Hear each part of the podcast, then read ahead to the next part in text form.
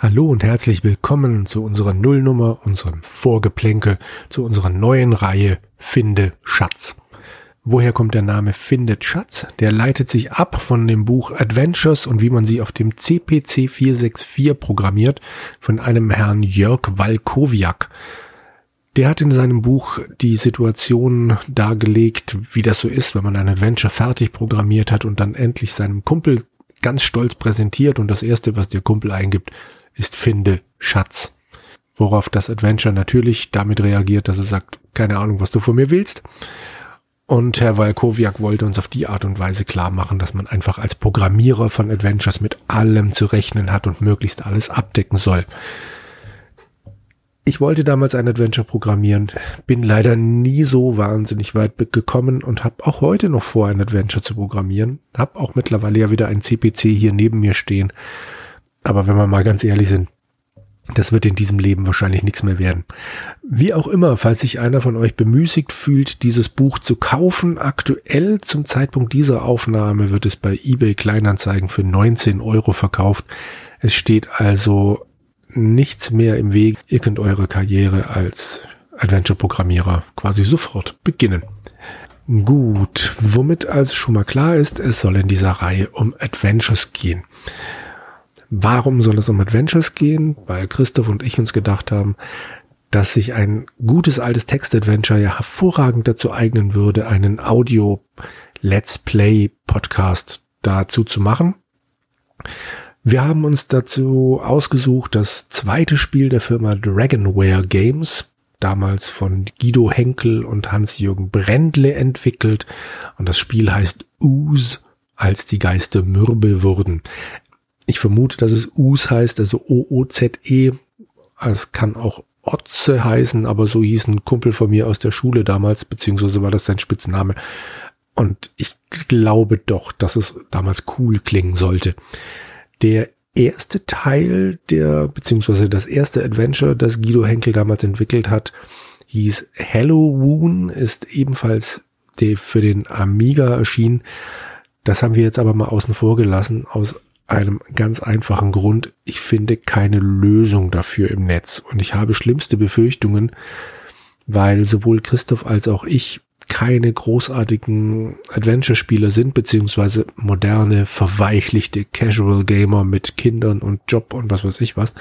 Entsprechend haben wir uns gedacht, so als aller, aller, allerletzten Notfallanker wäre eine Lösung, auf die man zurückgreifen könnte an einzelnen Punkten, nicht das Allerdümmste. Es gibt noch ein drittes Spiel, Drachen von Lars, das ebenfalls sehr spannend wäre.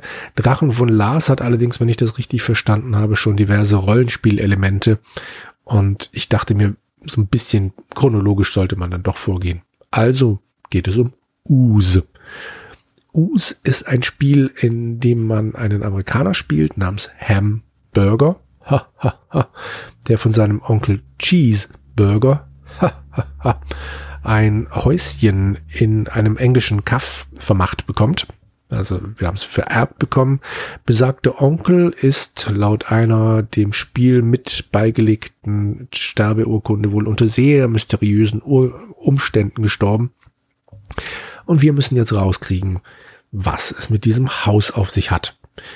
Des, der oder das titelgebende Us ist ein Obergeist, der neun andere Geister wohl unter seiner Kontrolle hat und besagte Geister spuken in unserem neu erworbenen Haus herum.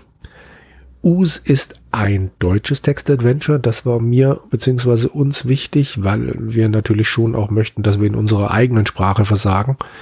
Führt natürlich zu den typischen Sprachproblemen beim Parser. Wir werden uns aber bemühen, möglichst sinnvolle deutsche Sätze zu bilden und hoffen, dass euch das Ganze dann ein bisschen Spaß machen wird.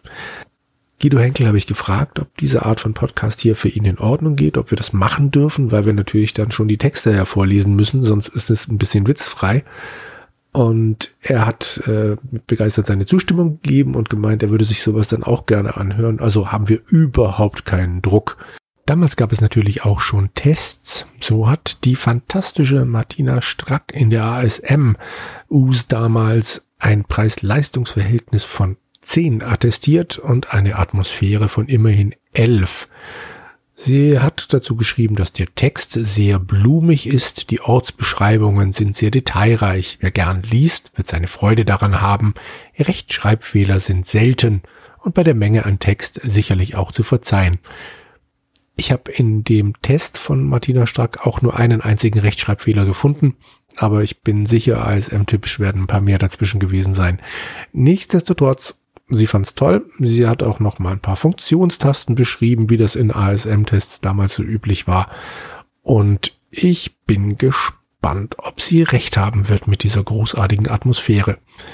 Anatol Locker hat in der Happy Computer dem Werk eine 67 Happy Wertung verpasst.